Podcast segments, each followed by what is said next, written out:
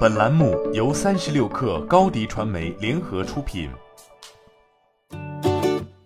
本文来自三十六氪作者梦想成真。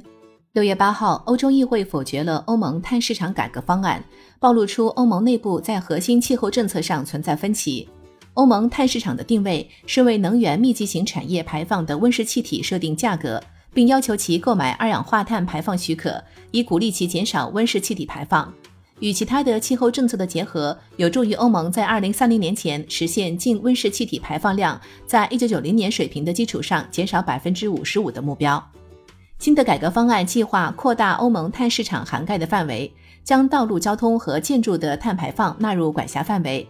为避免打击陷入困境的家庭，该方案计划到二零二九年为止为私人建筑和私人交通提供豁免。但欧洲议会绿党和社会党籍议员认为，在中右翼欧洲人民党及其盟友推动了一系列修正案后，该提案显得过于保守；而右翼团体则认为，该提案的内容在通胀压力的背景下显得过于具有雄心。两个群体均否决了这项提案。这一法案被否决后。ETS 改革文本将退回欧洲议会的环境委员会，并再次协商。环境委员会主席帕萨尔卡坎芬表示，谈判代表将试图在六月二十三号前达成新协议。议会首席谈判代表彼得利斯敦促他的同事们达成妥协方案。所有今天投下反对票的议员都可以三思，请不要让 ETS 胎死腹中。欧盟碳市场改革方案被否决，产生了连锁反应。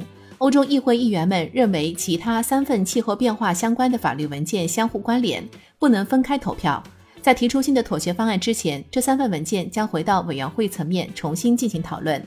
最终，欧洲议会议员批准了其中一项提案，即2035年起停止销售燃油汽车。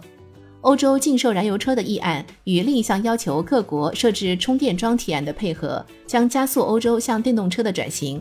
并能够鼓励汽车行业为电气化提供更多投资。另外两项与气候政策相关的投票最终被推迟，包括将部分出售 ETS 许可证获得的收入用于支持低收入公民的社会气候基金，以及对试图进入单一市场的污染进口征税的碳边界调整机制。乌克兰战争导致欧洲国家的能源成本飙升。对经济通胀升温的顾虑与欧盟对抗全球气候变化的承诺之间存在张力。欧盟碳关税等气候变化相关政策提案在欧洲议会中的命运存在较大的不确定性。新媒体代运营就找高迪传媒，微信搜索高迪传媒，有效运营公众号、抖音、小红书，赋能品牌新增长。